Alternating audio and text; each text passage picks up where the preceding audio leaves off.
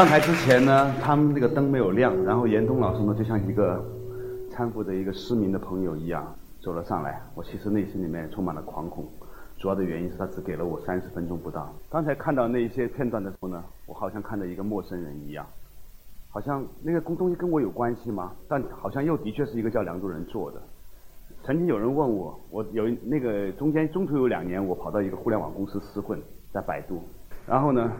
有一个人问我说：“去公司做副总裁和做一个主持人有什么不一样？”我认真想了半天，我发现我还是在做主持会议的工作。其实想想真的没有什么区别，对不对？于是很多常常会有人问我一些呃关于你转转了那么多份工作换来换去，号称是中国比较比较奇怪的一个老是在跳槽的人，你会不会精神分裂？我在想，我我为什么会是精神分裂呢？他们为什么会觉得这有差别呢？坦白说，我从来没有觉得我在做一些不同的工作。有一天，我看见了一个女孩子，她好像很感动的样子，然后呢，她准备流泪。我已经准备好，等她快要流出来的时候，去拥抱她一下。结果她忍住了，她的她的眼泪没有从眼眶这个地方流出来，而是顺着她的鼻腔从这个地方流了下来。我。我当时就没有想拥抱他的冲动。那个时候，我作为一个反观内己的人，我在想，为什么如果他这个眼泪没有，如果他的鼻他的眼泪是从鼻子外面流出来，我会觉得很感动；而从鼻子里面流出来，就会觉得有不一样呢？这种分别心来自于哪里？为什么我们会觉得世界总是有一些不一样的东西？有 different。后来有一个学中国文化的老师跟我说，他说其实中中国有一个词叫智慧。他说你知道你知道什么叫智慧吗？我说什么叫智慧？他说智和慧有什么不同？智讲的是事物间的不同。我们刚才在讨论不同的时候，那叫智。慧看到的是事物的不，是看到的是事物的相同。所以在印度佛学里面有一个词叫波耶，它其实也是一直在试图跟我们讨论。原来在这个世界上还有一些高于专家以上的知识，或者高于专家以上的非知识，他们称之为叫波野，或者我们中国人称之为叫会的东西。慢慢慢慢的，我在想，是不是这个地球上的确可以有一些东西，让我们回到它的本真。当我们理解它的本真的时候，无论你在做什么事情，你都可以做到了了分明，如如不动，因为你知道这件事情。一直就是那一件事，就像我的一个朋友告诉我说，他说，其实跟十个女孩子谈过恋爱和跟一个真的没有区别。我说真的吗？他很严肃认真的点了一下头。我相信在那一刹那间，他真的把自己当做了一个修行者，只不过他修行的法门比较奇怪。好了，这个其实分别心是很奇妙的一个东西。我们想想，我们的快乐和烦恼来自于哪里？我们的快乐、烦恼其实都来自于分别心，不是吗？我们每一个人都觉得这个东西好，我们拥有了它，所以值得快乐；我们觉得这个东西不好，但是我们被迫也拥有了它，于是我们就不快乐，对吗？但是真正的这种差别有那么大吗？也许没有我们想象的这么大。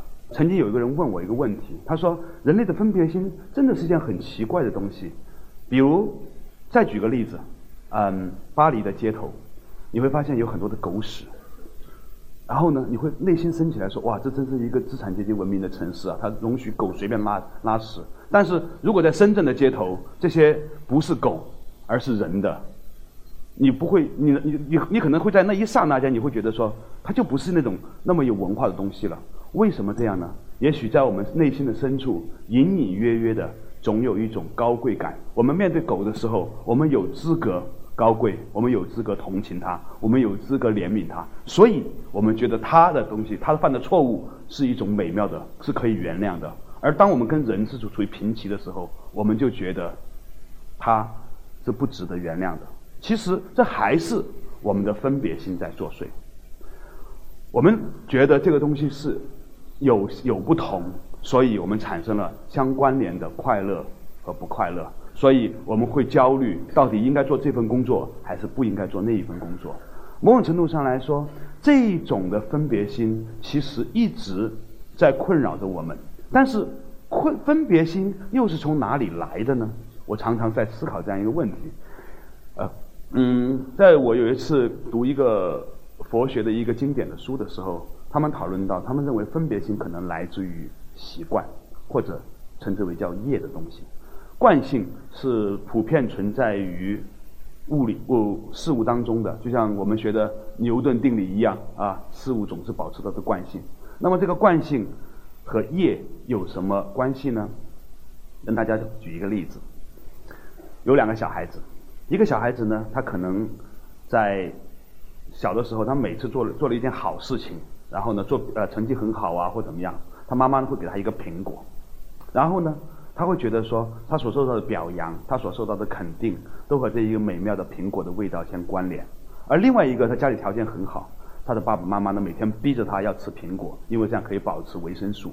他很不愿意吃，然后呢可能呵斥他、打骂他，甚至用各种方法批评他，最后把他塞进去，然后吃了这个苹果。当这两个年轻人长大以后，他们闻到苹果的时候，你觉得他们会产生什么样的差别的情绪吗？一定不一样。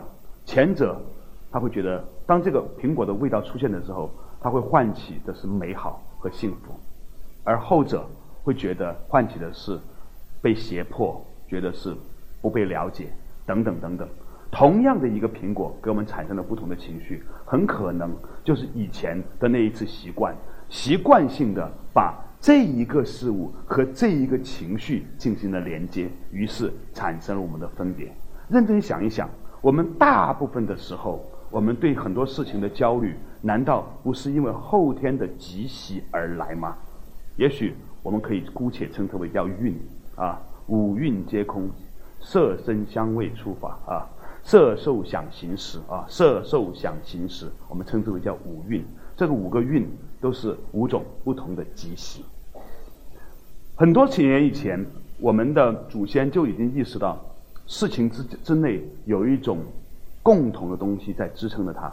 钱穆先生说：“他说这个世界上所有的知识，其实来自于三种假设，就是假设世界是由统一的物质构成的，假设世界是由统一的能量构成的，或者假设世界是由统一的信息构成的。现在互联网的世界基本上就是零一的信息构成的，对不对？所以我们。”这个世界上的很多的种种的不同，其实都是从一个最开始的同一的东西开始的。比如说，我们每一个人其实都是由一个细胞开始的，对吗？我们今天长出来的头发、我们的指甲、我们身体的所有的脏器，其实都是由一个简单的细胞分裂而来。因此，如果要看问题的话，或者要破除掉我们对于那一些因为分别心而带来的烦恼的话，或许。我们可以每一天的不停的去想，到底是什么东西构成了我自己内在的那一个一，也就是我们讲的不二一席的一啊。慢慢慢慢的，我们就从很多的事物里面发现了一些特别有趣的观念。这种观念就是中国人原来在他的文字里面一直在向我们传递的某一种的原来都一样的态度。比如说，我们会发现说。他说：“这个事情反正都是好的，什么意思？反和正都是好的。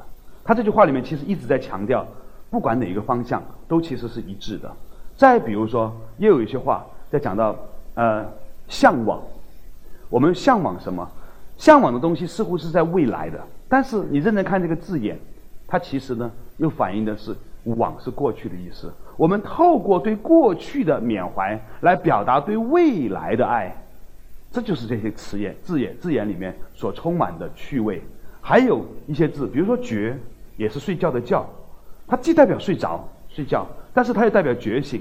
所以呢，呃，有一些修行的朋友告诉我说，所谓的“觉”，就是在睡梦当中重新的换回你的清醒状态，或者在会睡梦当中意识到你的本来是什么样子状态的那样的一种清醒。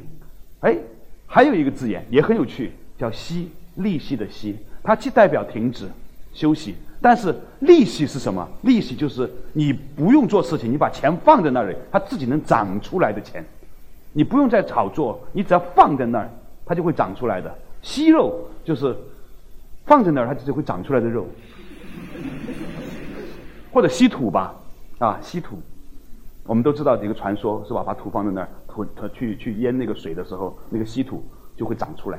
所以息呢，既代表停止，又代表生长。我为什么举这些汉字？其实我希望从这些汉字里面跟大家分享一些我在有些时候在学习中国文化里面所感受的东西。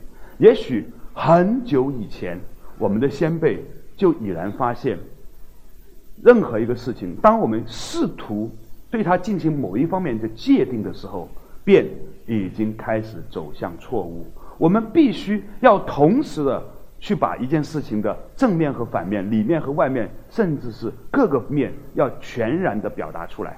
所以，中国文化用用了刚才这种词来去形容一种状态的很多面。而同时呢，他又知道，一旦我们把一个概念和一个事情连接的时候，这种连接本身会给我们带来焦虑。比如说。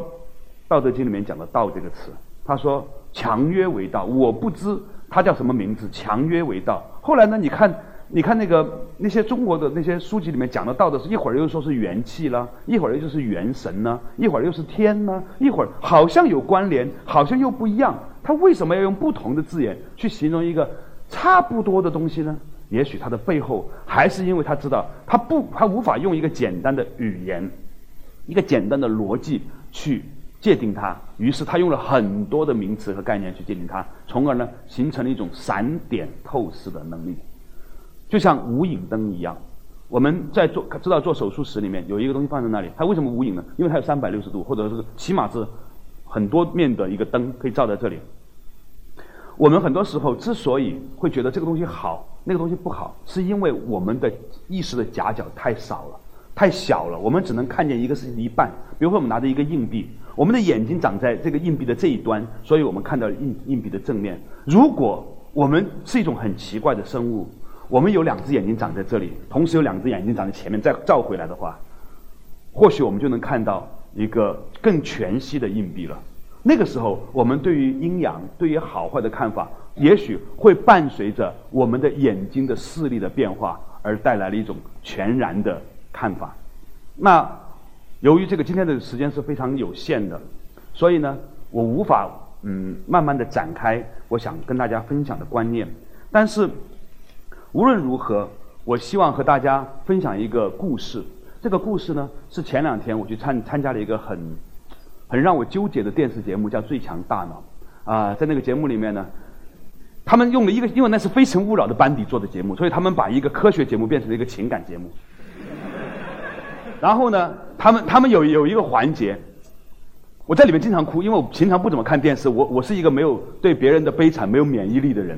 然后呢，他们有一有一个情景呢，就找了一个找一个找了一个运动员，然后呢，就讲他很悲惨的故事。结果后来他们在播出的时候，把前面那个情感按摩的部分全部剪掉了，一上来就是我在哭，所以显得很二百五。